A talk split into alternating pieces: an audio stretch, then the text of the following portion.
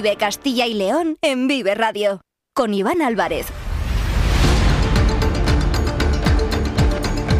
¿Qué tal? Muy buenas tardes, son las dos y cuarto. Vamos a ir en directo hasta las 3 con más asuntos, con más historias que contarles acerca de nuestra comunidad de Castilla y León. Como ya saben, tratamos de acercarnos cada día a lo que ocurre en las nueve provincias y acercárselo a ustedes como oyentes de esta casa de Vive Radio. Desde la una con Carlos Tabernero llevamos contando diferentes asuntos, el principal enfocado a la política porque tres nuevos miembros de Castilla y León forman parte del nuevo Ejecutivo, del nuevo Gobierno de España. Son José Antonio Sebastián como número 3 de Óscar Puente en el Ministerio de Transportes y Movilidad Sostenible, Manuel Olmedo como nuevo secretario de Estado de Justicia y Sofía Puente, la hermana de Óscar, de Óscar Puente, como nueva secretaria general para la innovación y la calidad del servicio público de justicia. Además, esto en el bando popular por parte del PP, la portavoz en el Senado procede también de nuestra tierra, de Castilla y León, en concreto de la provincia de Ávila. La exconsejera de Familia y también de Cultura y Turismo, Alicia García, que fue candidata por el PP a la alcaldía de Ávila en las últimas elecciones municipales, es la nueva portavoz del Partido Popular en el Senado. Vamos con más asuntos. Les vamos a presentar el Congreso Autonómico de la coordinación de la policía local que se está celebrando en el Fórum Evolución de Burgos, donde Alfonso Fernández Mañueco ha anunciado la convocatoria de nuevas plazas para el próximo año 2024, nuevas plazas de policía local. Enseguida vamos a ampliar este asunto con Carlos Tabernero. También estaremos en Valladolid con una jornada de empleabilidad que se está celebrando en Castilla y León. Y vamos a viajar hasta Palencia. Y este asunto también es muy importante porque hoy se ha inaugurado el invernadero de seguridad biológica, el primero que se inaugura aquí en Castilla y León, así que nuestra comunidad se suma a la lista de las diferentes comunidades autónomas que ya cuentan con esta infraestructura muy importante, tanto para los bosques como para los cultivos a nivel nacional. Con todo ello y con más asuntos, vamos en directo hasta las 3 de la tarde. Son las 2 y 18 minutos. Comenzamos. Están escuchando Vive Castilla y León.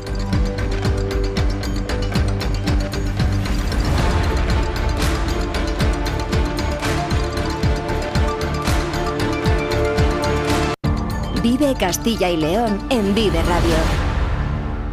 Con Iván Álvarez.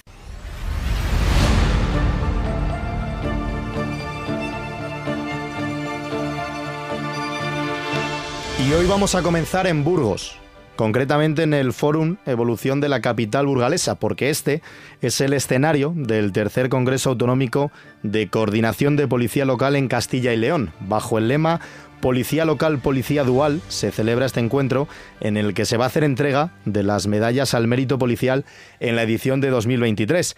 Esto va a ocurrir mañana, pero el Congreso está en marcha desde hoy. Esta mañana se ha inaugurado y lo ha hecho con un anuncio importante en la figura del presidente de la Junta, Alfonso Fernández Mañueco, que ha confirmado que el gobierno autonómico lanzará en 2024 una convocatoria conjunta con todos los ayuntamientos de la comunidad que tengan vacantes de policía local y quieran cubrirlas. Escuchamos al presidente Alfonso Fernández Mañueco. Anunciar que en el año 2024 realizaremos una convocatoria conjunta con todos los ayuntamientos que tengan vacantes policiales y que lógicamente deseen cubrirlas y quieran sumarse a esa convocatoria que vamos a hacer desde la Junta de Castilla y León para hacerlo en un solo acto y de una sola vez.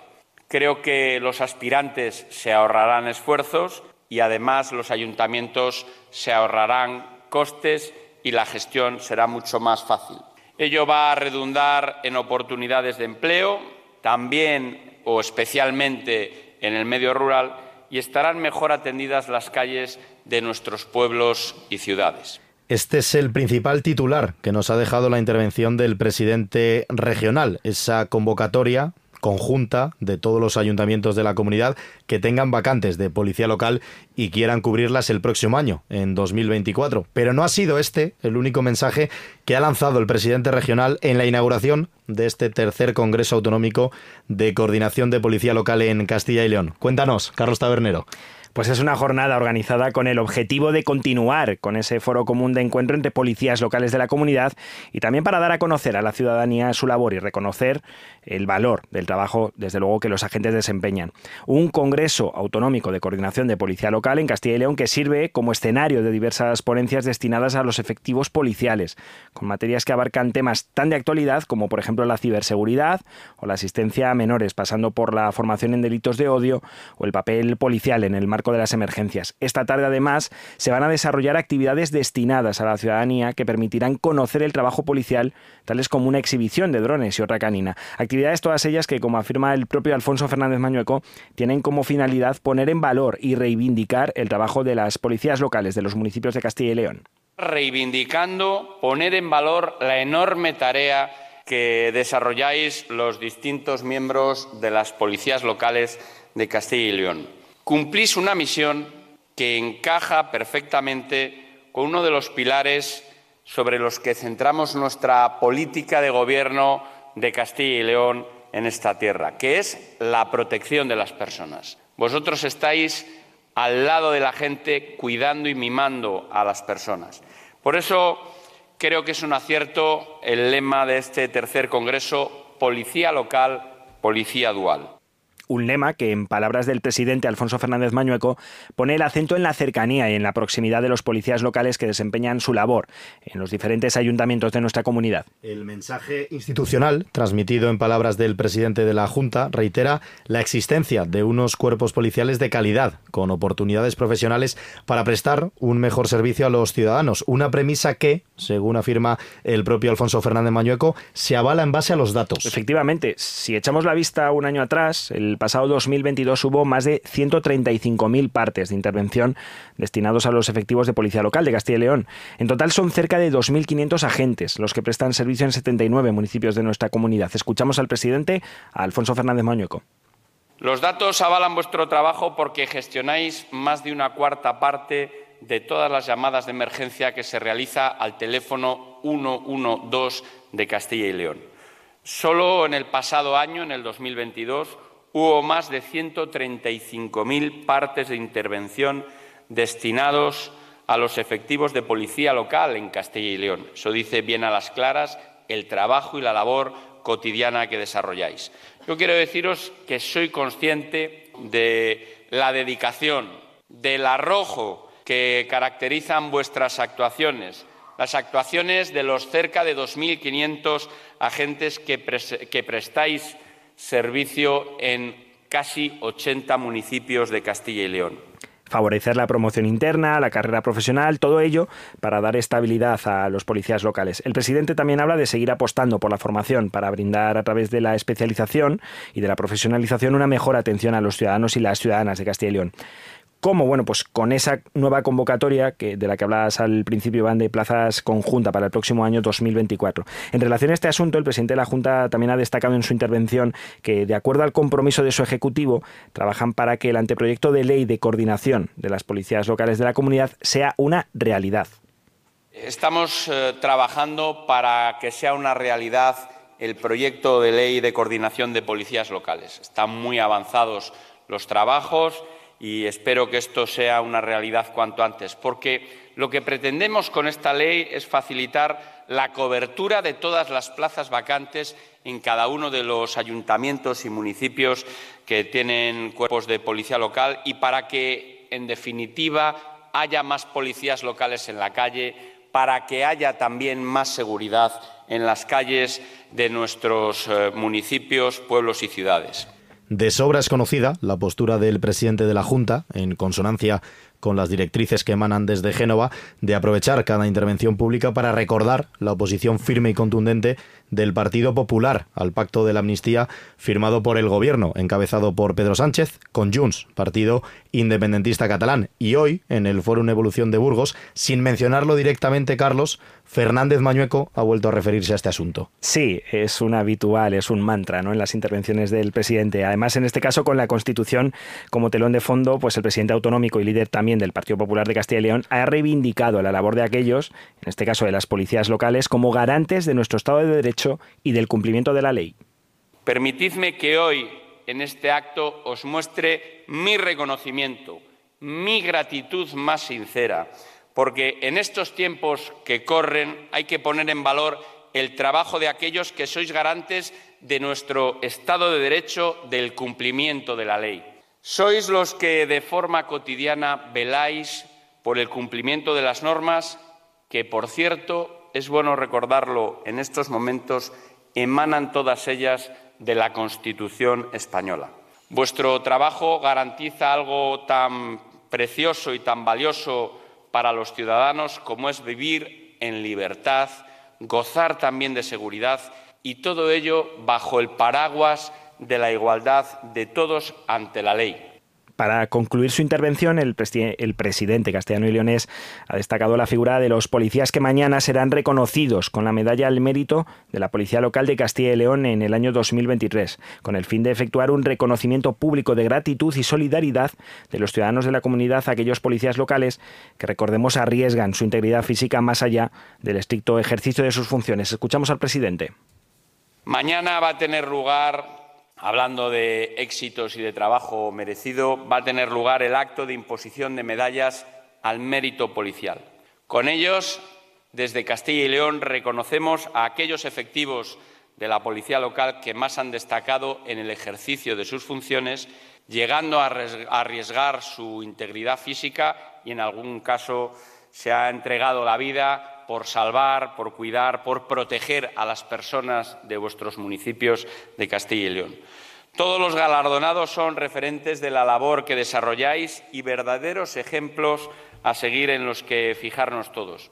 Esta medalla, el mérito de la Policía Local de Castilla y León en su decimonovena edición, que es esta, reconoce diversas actuaciones de cinco cuerpos de Policía Local de la comunidad y de 53 efectivos provenientes de 16 cuerpos. El acto de entrega, recordamos, se celebrará mañana en Burgos, en el marco de este tercer Congreso Autonómico de Policía Local de Castilla y León. Y todos estos reconocimientos, sin duda importantes y que ponen en valor la figura y el trabajo de las policías locales de nuestra comunidad. En esos 79 ayuntamientos, los 2.500 agentes que desarrollan su trabajo día a día. Son las 2 y 27 minutos. Ahora nos vamos hasta Valladolid porque vamos a seguir hablando de más asuntos. Un mundo infinito de historia en el Museo de las Villas Romanas, de tradición en el Museo del Ban y de encanto en el Castillo de Fuensaldaña, de belleza en el Canal de Castilla y de naturaleza en la increíble finca de Matallana. Un mundo infinito donde detener el tiempo en la Villa del Libro, donde descubrir los sabores más auténticos en el Museo del Vino y donde disfrutar de la gran variedad de actividades del Valle de los Seis Sentidos. Reconecta con lo que realmente importa. Valladolid avanza. Diputación de Valladolid. Valladolid.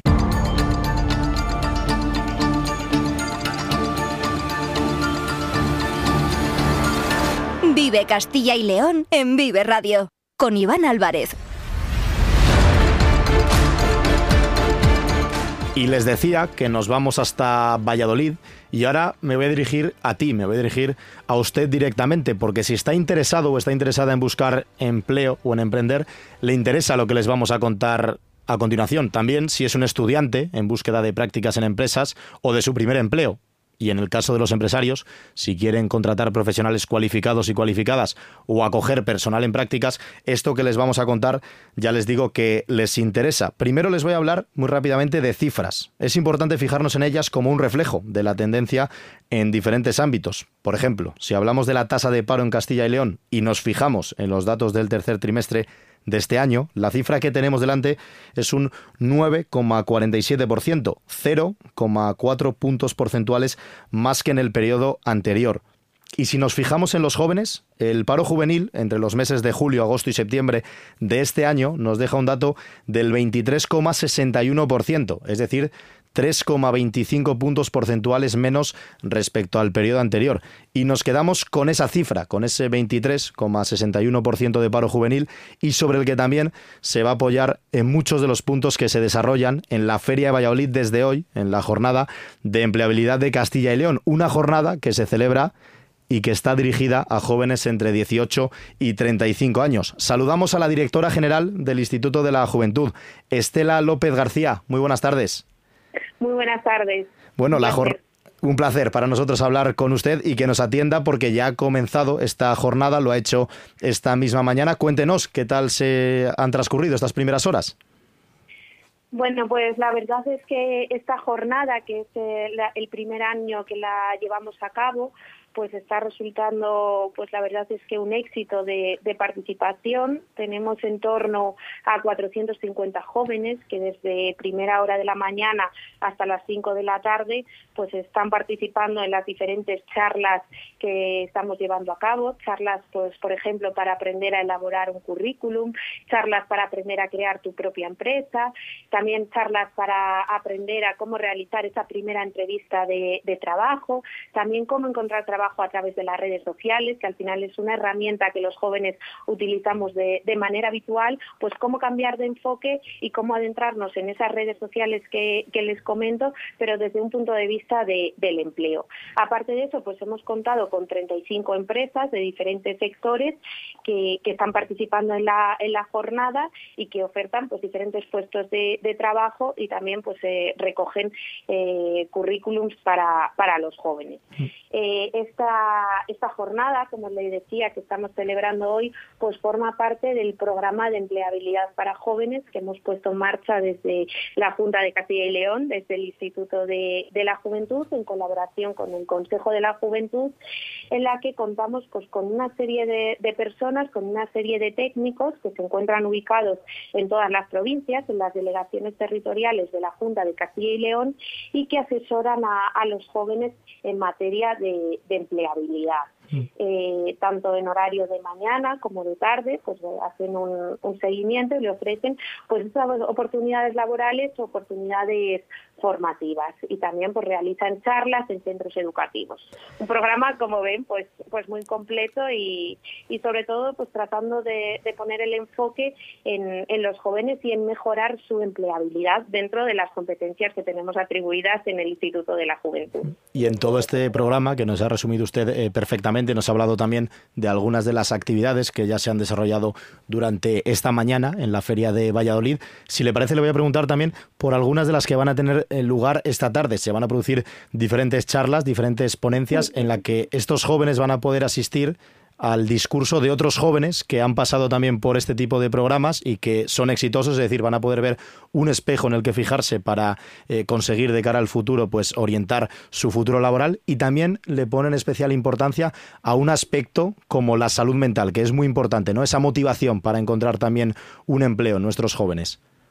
Claro, como, como bien comentaba, pues vamos a contar esta tarde con una charla de, dos jóvenes emprendedores, pues que al final han puesto en marcha su, su propio negocio y es importante que los jóvenes tengan referentes, tengan pues a, personas como ellos, personas jóvenes que, que, han apostado por quedarse en nuestro territorio y que vean que es posible y que la Junta de Castilla y León pues ofrece diferentes recursos y oportunidades para, para que los jóvenes se queden en, en nuestro territorio también eh, una charla vinculada a la salud mental y, la motivación para, para encontrar un, empleo. Es importante pues eh, ahondar en, en, este asunto de, de, la salud mental que ahora mismo pues está sobre la mesa, yo creo, en todas las administraciones.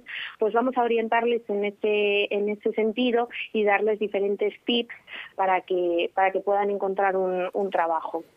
Comenzaba eh, mi intervención aportando datos, aportando cifras y hablaba de ese 23% de paro juvenil en nuestra región, en eh, Castilla y León. Le quería preguntar directamente cómo se puede trabajar, sobre todo por parte de las instituciones, para intentar mejorar estas cifras, para que nuestros jóvenes en muchos casos no tengan que irse fuera, sobre todo bueno, pues a grandes ciudades, ¿no? como Madrid, como Barcelona o otros puntos de España, a intentar ganarse un futuro. Si considera usted que a lo mejor faltan oportunidades aquí en Castilla y León para que ese talento joven se quede en nuestra tierra y no tenga que buscarse un futuro más allá de nuestras fronteras? Bueno, yo puedo hablarles de, este programa que mm. sustituye al anterior, al, sistema, a la red de informadores de, garantía juvenil. Eh, hemos dado un paso más eh, contamos con estos técnicos que, que les comentaba anteriormente que realizan esa labor de orientación, de asesoramiento eh, destinada a, los jóvenes, donde les ofrecen pues estas oportunidades de empleo y oportunidades formativas. Lógicamente, eh, en, la Junta de Castilla y León, el, el, empleo es un área transversal y enfocado pues en, una consejería en concreto.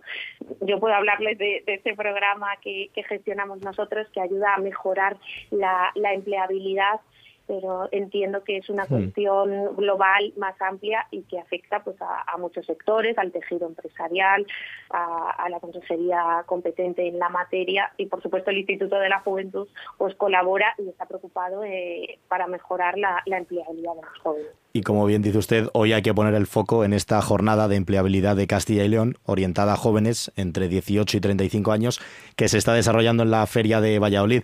Eh, le agradecemos enormemente, Estela López García, directora general del Instituto de la Juventud, que nos haya atendido en directo, porque sabemos que llevan toda la mañana desarrollando la jornada, que en un momento enseguida van a volver con las actividades de la tarde, así que durante este parón que han tenido para, bueno, pues para rehidratarse y para comer, nos haya atendido en directo en la sintonía de, de Un fuerte abrazo y enhorabuena por la jornada.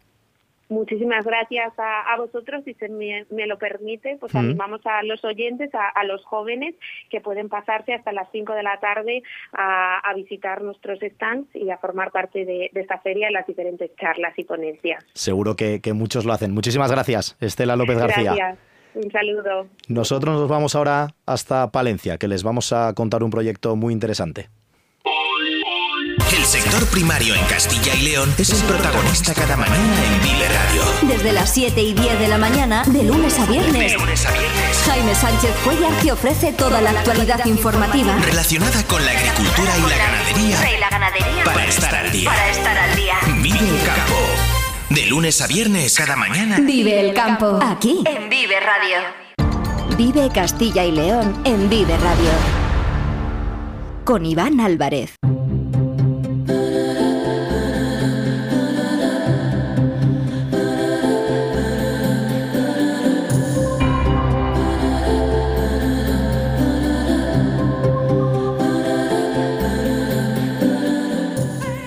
Castilla y León se suma desde hoy a la lista de comunidades autónomas que cuentan con un invernadero de seguridad biológica en su territorio. ¿Y qué es un invernadero de seguridad biológica? Se estarán preguntando ustedes. Es una infraestructura que permitirá, con total seguridad, el estudio de especies invasivas patógenas y su impacto en los cultivos. Otra de sus funciones es recrear de manera artificial las nuevas condiciones en que se van a desarrollar los bosques bajo el influjo del cambio climático. Temas, como pueden comprobar, muy importantes para el futuro de nuestra comunidad y también con presencia destacada ahora, en el presente. ¿Y dónde se va a ubicar este invernadero de seguridad biológica? La Escuela de Ingenierías Agrarias de Palencia, la ETSIA, ha sido el lugar elegido para una infraestructura puntera que sitúa la escuela a la cabeza de la investigación en España y que se ha podido poner en marcha gracias al programa Infrared de la Junta de Castilla y León.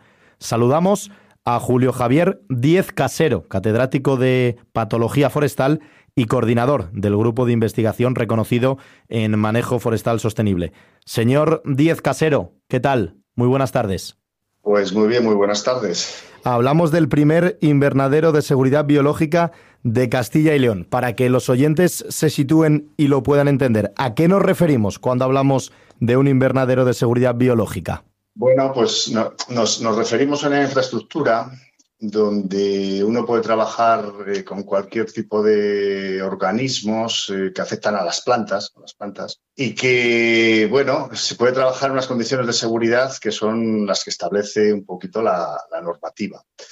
Es decir, nosotros trabajamos con problemas fitopatológicos específicamente en árboles, otros compañeros que trabajan con, con problemas en los cultivos, y bueno, cuando es una enfermedad que es de amplia distribución, no hay problema porque está por cualquier lado y bueno, que no, porque salgan unas esporas o cualquier eh, eh, inóculo que puede reproducir esa enfermedad en cualquier otra planta, bueno, como está por todas las zonas no hay problemas. Pero hoy en día estamos eh, recibiendo, por el tema de la globalización y el cambio climático, pues estamos recibiendo gran cantidad de organismos nuevos que, bueno, pues están poniendo en, peligro tanto los cultivos como las masas forestales.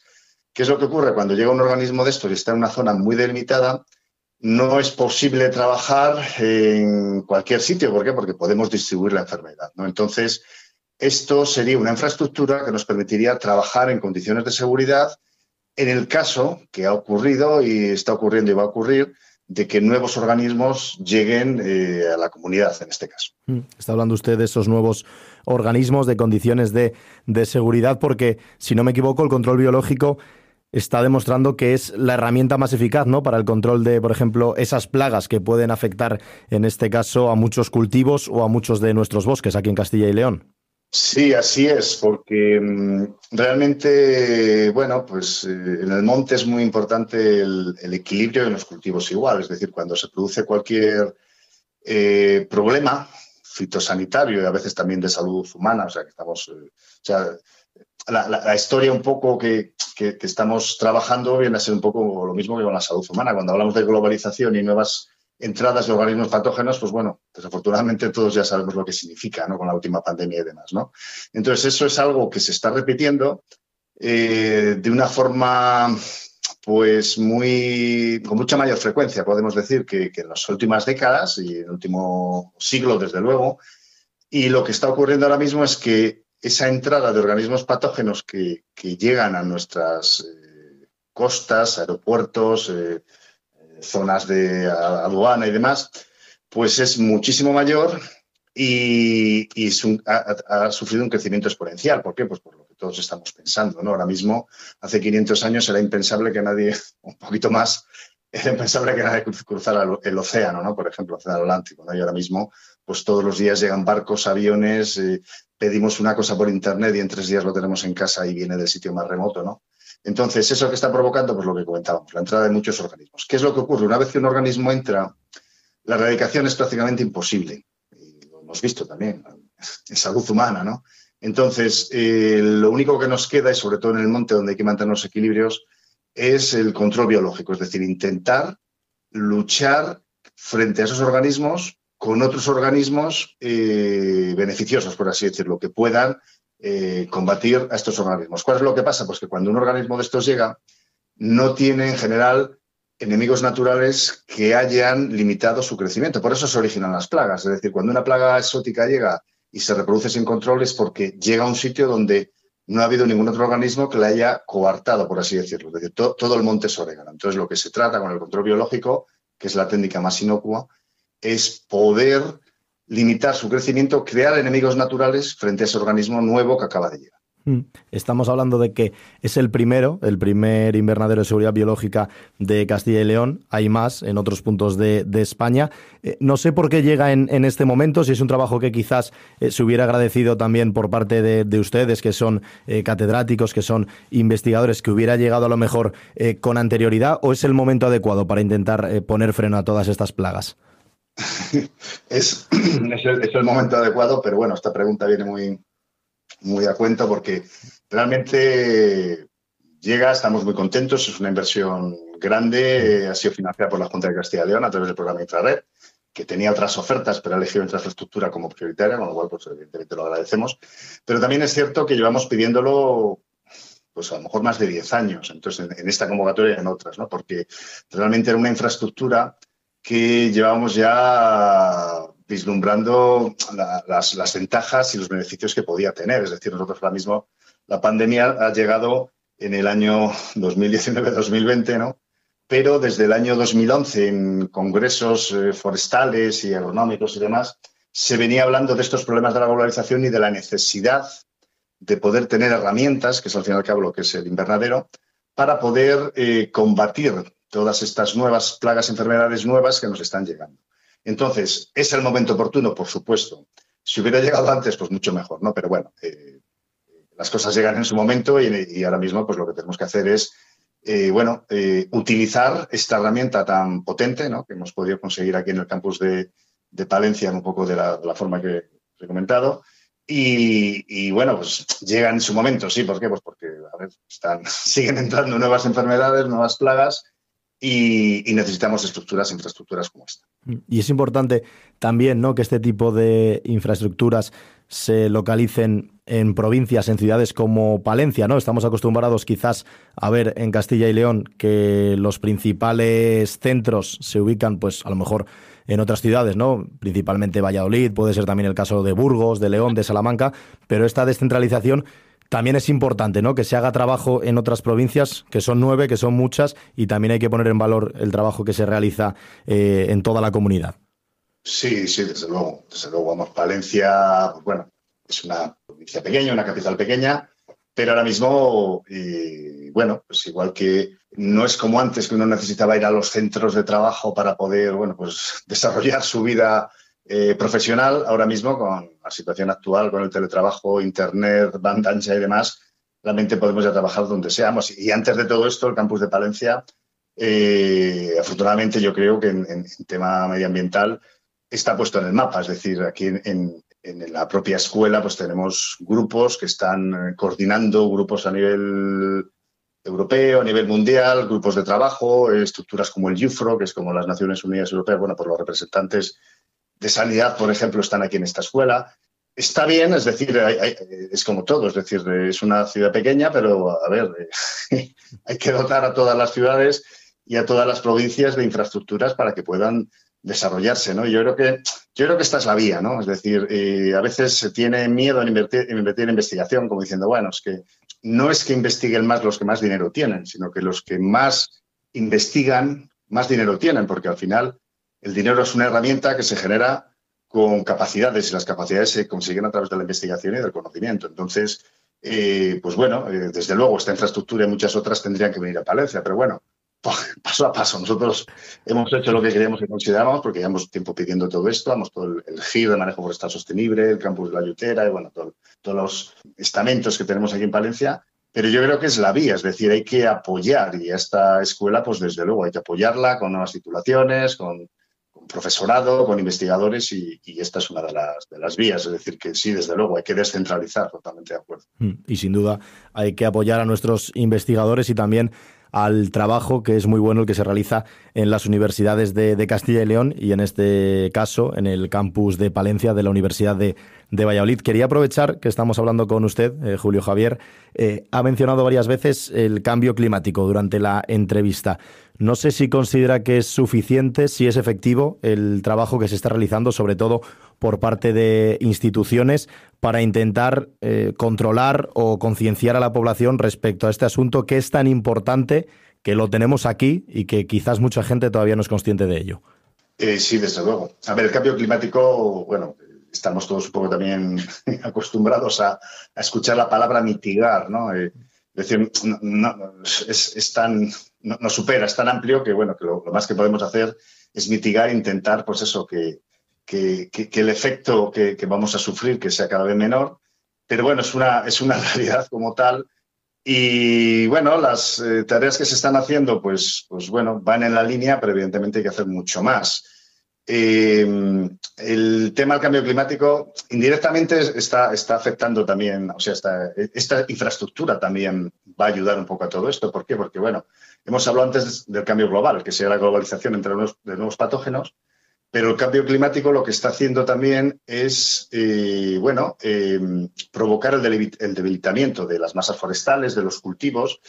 No hay que explicar mucho. Llevamos ya varios años de sequía y todos vemos lo que está pasando con cultivos, con plantas y demás. Entonces, esto eh, es una realidad tan, tan grande, es decir, que ya lo de los negacionistas, pues bueno, pues no sé, hay muchas formas de hacer el, de hacer el ridículo, ¿no? Pero realmente una, una o sea, ya, nadie lo niega, ¿no? Y lo que iba a decir es que eh, esta infraestructura también ayuda a combatir el cambio climático. ¿Por qué? Pues porque realmente dentro de sus atribuciones eh, hay un, tiene cuatro módulos y uno de los módulos que tiene es un módulo donde se pueden controlar las condiciones de CO2 atmosférico, aparte de temperaturas, humedad y demás, que también me ha influido, ¿no? Y, esta infraestructura pues, nos va a dar la posibilidad de trabajar en esas condiciones nuevas, con, pues, con material, con plantas, con cultivos, y por supuesto va a contribuir de una forma muy modesta, evidentemente, contribuir al conocimiento para poder más adelante tomar las decisiones que tenemos que, tomar, ¿no? Mm. Y, desde luego es una infraestructura que, bueno, que también ayuda a todo esto. Y es así, y es tan importante trabajar en cambio climático como, bueno, aquí en, la escuela está, estamos muchos grupos trabajando en ello, pero como lo que tú has comentado, me ha, resultado muy interesante la palabra concienciar, es decir, hay que concienciar sobre el cambio climático, hay que concienciar a la población de lo que va a pasar, hay que estar preparados para ello y no solamente en el cambio climático, sino también en el tema de la globalización. Es decir, tenemos que estar concienciados de lo que nos viene encima. Y lo que nos viene encima es que también lo estamos viendo. Es decir, igual que la primera pandemia de, de gripe fue en 1918 y luego ha tardado mucho hasta que ha llegado la segunda de COVID, pero hay que ser conscientes que la tercera no va a tardar un siglo, sino que va a llegar mucho más pronto. ¿Por qué? Pues, pues es evidente, ¿no? El movimiento de personas, de material, es muy rápido. Entonces, en temas forestales, en temas agronómicos, es lo mismo. Es decir, ahora mismo podemos estar al principio de la curva exponencial, es decir, que podemos estar al principio de esa avalancha de nuevas enfermedades que nos están entrando. ¿Por qué? Pues porque es evidente, ¿no? La cantidad de material, personas que se mueven, que nos movemos. Y eso lo que hay que hacer es, eh, bueno, intentar mitigarlo, que es una palabra que has eh, comentado anteriormente también, e intentar, eh, bueno, pues eso, reducirlo y sobre todo estar advertidos sobre ello, o sea, concienciarse de que eso nos va a llegar. ¿Para qué? Para estar preparados. Y esta infraestructura es un buen ejemplo de ello. Julio Javier Díez Casero, catedrático de Patología Forestal y coordinador del grupo de investigación reconocido en manejo forestal sostenible. Le agradecemos enormemente que nos haya atendido en la sintonía de Vive Castilla y León y también que nos haya explicado, porque yo reconozco que antes de hablar con usted Desconocía mucho sobre este asunto, el invernadero de seguridad biológica de Castilla y León, y, también sobre otros temas que, como usted dice, ya los tenemos aquí y tenemos que concienciarnos sobre ellos, como es el tema del eh, cambio climático. Muchísimas gracias y que vaya todo muy bien en este primer invernadero de seguridad biológica de Castilla y León. Pues muchas gracias a vosotros.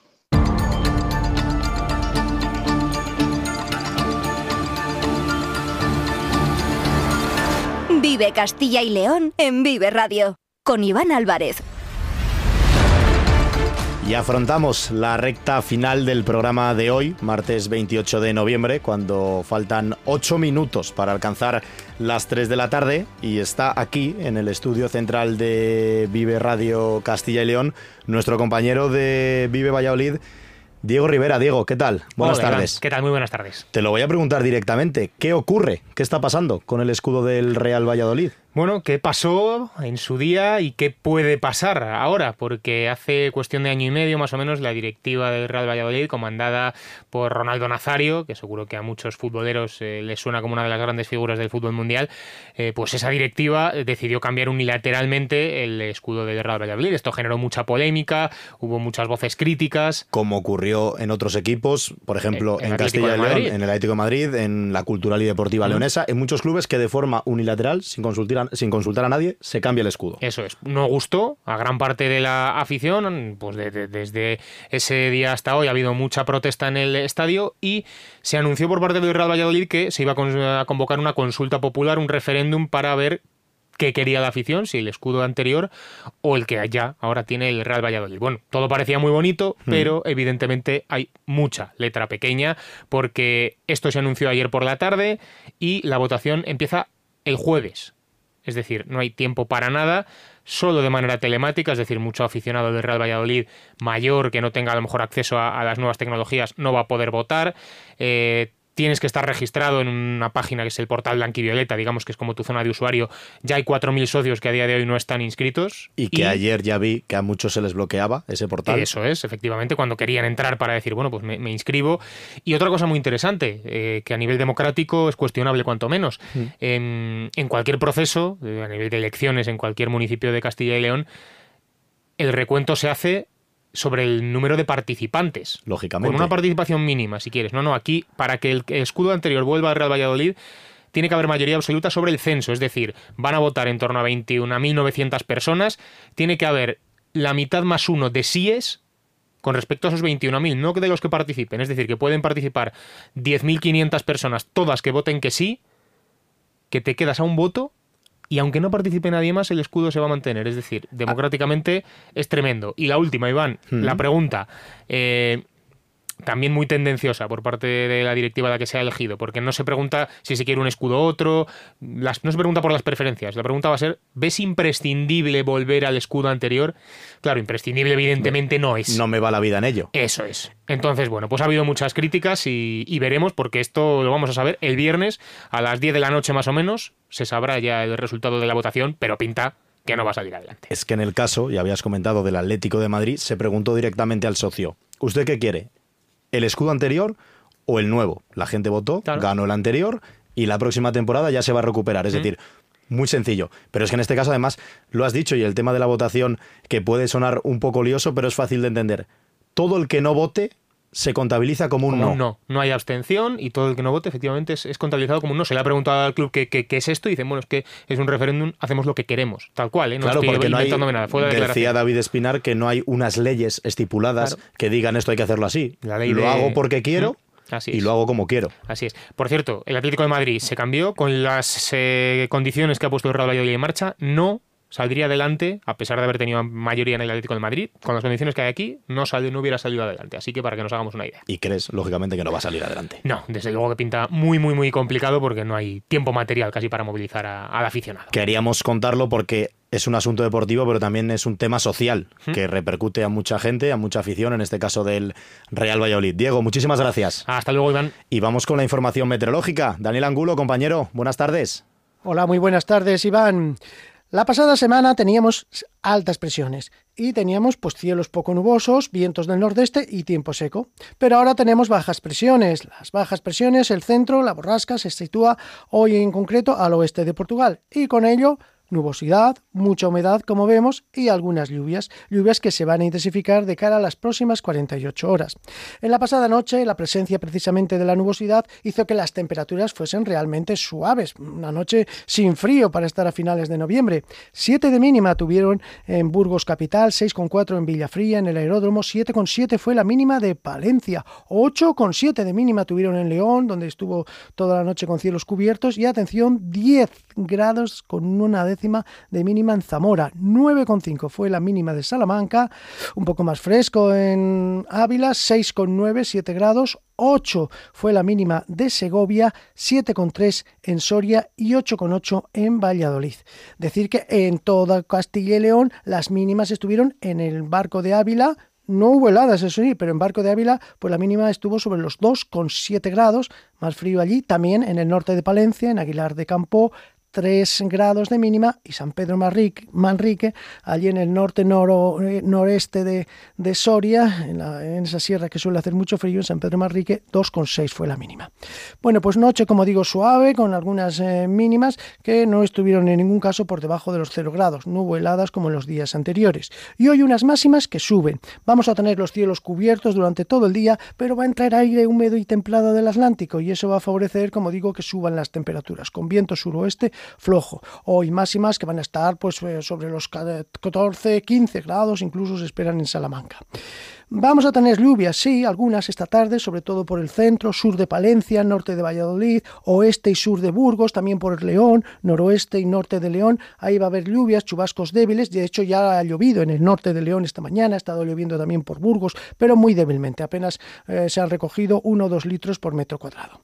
Y lo que tenemos para mañana ya es la llegada de un frente cálido. En esa borrasca que está colocada al oeste de Galicia hay un sistema frontal. Un sistema frontal se compone de dos la cálida, que es una masa de aire cálido que avanza, y un frente frío que va a llegar el jueves trayendo ya lluvias generalizadas y más importantes. Pero mañana nos llega la masa de aire cálido. Con ello, mucha nubosidad de tipo bajo a primeras horas, mucha nubosidad durante todo el día, pero temperaturas muy suaves. Mañana en Ávila van a tener una máxima de 14 grados con una mínima de 4. En Burgos se espera 8 de mínima, 14 de máxima. En León 14 de máxima, 8 de mínima. En Palencia 15 de máxima, 9 de mínima. En Salamanca 10 de mínima van a tener y 15 de máxima. Segovia 13 de máxima, 7 de mínima. Soria 8 de mínima, 14 de máxima. Valladolid estará con 10 de mínima y 15 grados de máxima. No va a haber mucha diferencia de temperaturas porque, como digo, va a abundar la nubosidad. Y en Zamora tendrán 11 de mínima y 15 de máxima. Bueno, pues esa, es la esa nubosidad evitará que suban mucho las temperaturas durante el día, a pesar de que tendremos aire templado, pero también que bajen durante la noche. O sea que poco contraste, poca oscilación térmica, como vemos con estas situaciones de bajas presiones y abundancia de nubosidad. Ya lo dicho, el jueves ya nos llega el frente frío que nos dejará lluvias, chaparrones por la mañana y vientos del suroeste y sobre todo ya por la tarde un descenso notable de temperaturas, descenso que notaremos sobre todo en la jornada del viernes y el fin de semana. Y nada más por ahora, muy buenas tardes Iván, buenas tardes a todos. Gracias, Daniel, compañero. Pues ya lo han oído. El viernes va a llegar ese frente frío que va a bajar considerablemente las temperaturas en nuestra comunidad. Nosotros nos despedimos hasta mañana a partir de la una en la sintonía de Vive Castilla y León. Sean felices, adiós.